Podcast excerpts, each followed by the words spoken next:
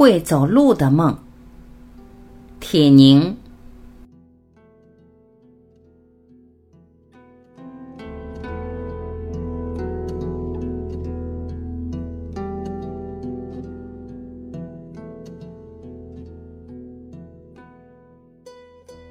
假如人生如一条长街，我就不愿意错过街上每一处细小的风景。有一次在邮局寄书，碰见从前的一个同学，多年不见了。他说：“咱们俩到街上走走好不好？”他之所以希望我和他在大街上走，是想告诉我，他曾经遭遇过一次不幸。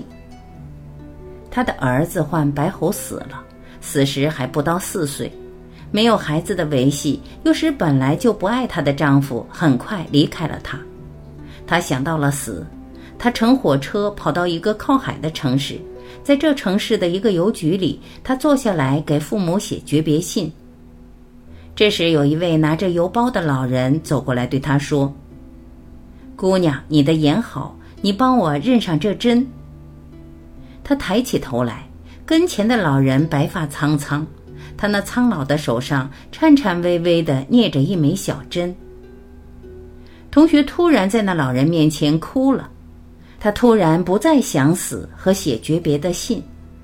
他说：“就因为那老人称他姑娘，生活需要他，而眼前最具体的需要便是需要他帮助这老人认上针。他认了针，并且替老人缝好邮包。”他离开邮局，离开那靠海的城市，回到自己的家。他开始了新的生活，还找到了新的爱情。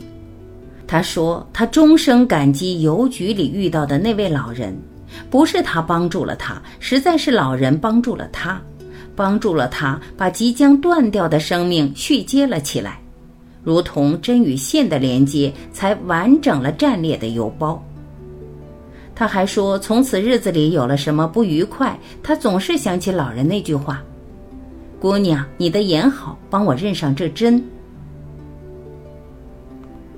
我曾经在公共汽车上与人争吵，为了座位，为了拥挤的碰撞，但是永远也记不住那些彼此愤怒着的脸，记住的却是夹在车窗缝里的一束小黄花。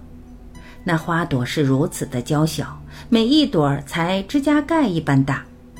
是谁把它们采来？从哪里采来？又为什么要插在这公共汽车的窗缝里呢？怨气冲天的乘客实在难以看见这小小花束的存在。可当你发现了它们，才意识到胸中的怒气是多么的没有必要。才恍然悟出，这破旧不堪的汽车上，只因有了这微小的花束，他行驶过的街道便足可称为花的街了。倘若人生如一条长街，我不愿意错过街上每一处细小的风景。假若人生是长街的一个短梦，我愿意把这短梦做得生机盎然。